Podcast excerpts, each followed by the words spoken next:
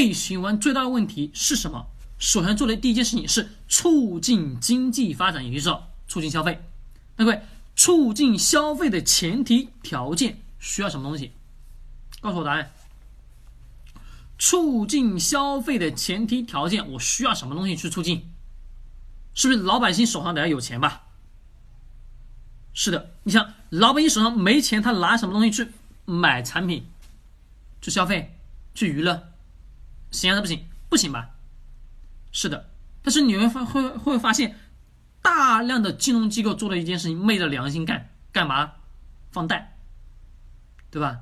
做放贷的事情啊，个人消费，因为什么？这个钱来的很容易啊，因为我不需要去付出劳动啊，这个钱我就到口来了。但是这过程当中，我们去去思考，最终的目的就是我要促进消费的前提条件，老百姓口袋得要有钱。那么有钱的前提条件，各位是把工资的水平提高，还是什么方式？还是说把我们的日常生活的开销去降低，啊，生活水平去降低呢？不单纯的是这这些东西吧？对。那么还有什么呢？促进消费真正最核心的就是把所有什么？困住老百姓的东西，给什么掐掉？不是完完全全掐掉，而是什么？要百分之一百的去控制。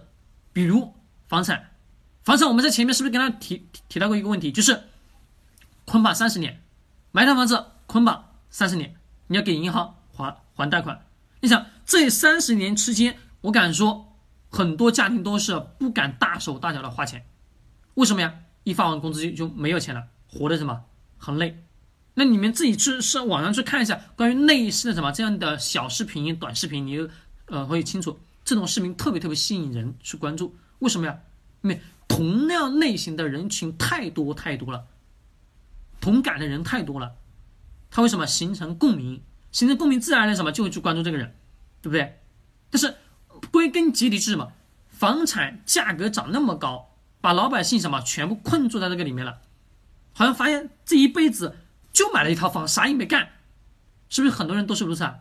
对，那这个过程中，我要促进现在我们的思想就是内循环最大问题就是需要有人去消费，需要有有人消费的前提条件是，得要促进消费，促进消费的前提条件，老百姓手上得有钱，那是不是得要去把一切东西让老百姓什么捆绑老老百姓东西，把老百姓手上大量钱去搞过去的东西都要捆住吧？对。为什么房产会被抑制？一个原因，老百姓手上没钱了，都被死死死的套进去了。套进去以后，你想，金融机构拿了钱又不是去消费，而是什么？去贷给别别人了，又是给老百姓，给老百姓。老百姓，你想，老百姓手上他没有那么多能力去挣那么多钱，你加上人性的关系，各位，就一个问题，钱来的容易，他就会什么？不会那么去珍惜，懂吗？一定是如此。内循环最大问题就是促进消费啊。老百姓手上钱又没有，促进消费你促进不动，但是我们发现，哎呀，怎么办？那就这样吧，补贴。各位你自己看，今年是不是大量大量的购物平台在补贴购物券吧？从年初开始，不单纯年初啊，是呃下半年，下半年这几个月是不是啊？你们很多的一些呃企业发什么东西啊？发那个购物券给你吧，对啊，做补贴嘛，你去那这个目的是什么？国家也也在做这件事，就是为了促进消费，发购物券是促进消费，让你们去消费。但是我们真的这种方式能百分百去激活吗？也不行，只能带动一点点。那我就说哦，再直接发钱呢，直接性的发钱呢，做补贴呢，人的心里会有个什么东西啊？顾虑。人的永远都什么求安稳，永远都会是。你不要跟我讲，你说你是一个冒险者，各位，你再怎么冒险，再再怎么冒险，慢慢慢你会发现，你永远还是什么会求着安稳的脚步去走。这是人性根本的东西。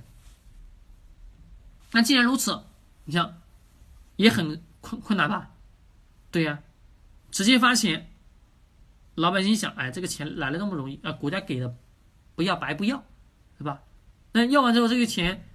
虽然说也是在市场上去流转，但是你发现人的惰性就会养成了，也不是什么百分之一百最好的方法。但是我们发现这些发购物券也好，对吧？啊，或者把收居民收入提高也好，目的也就是一个促进什么内部的消费，把消费的量去激活起来。但这个过程当中会有个严重的问题，就是会去培养人的惰性，对吗？他会去培养人的惰性。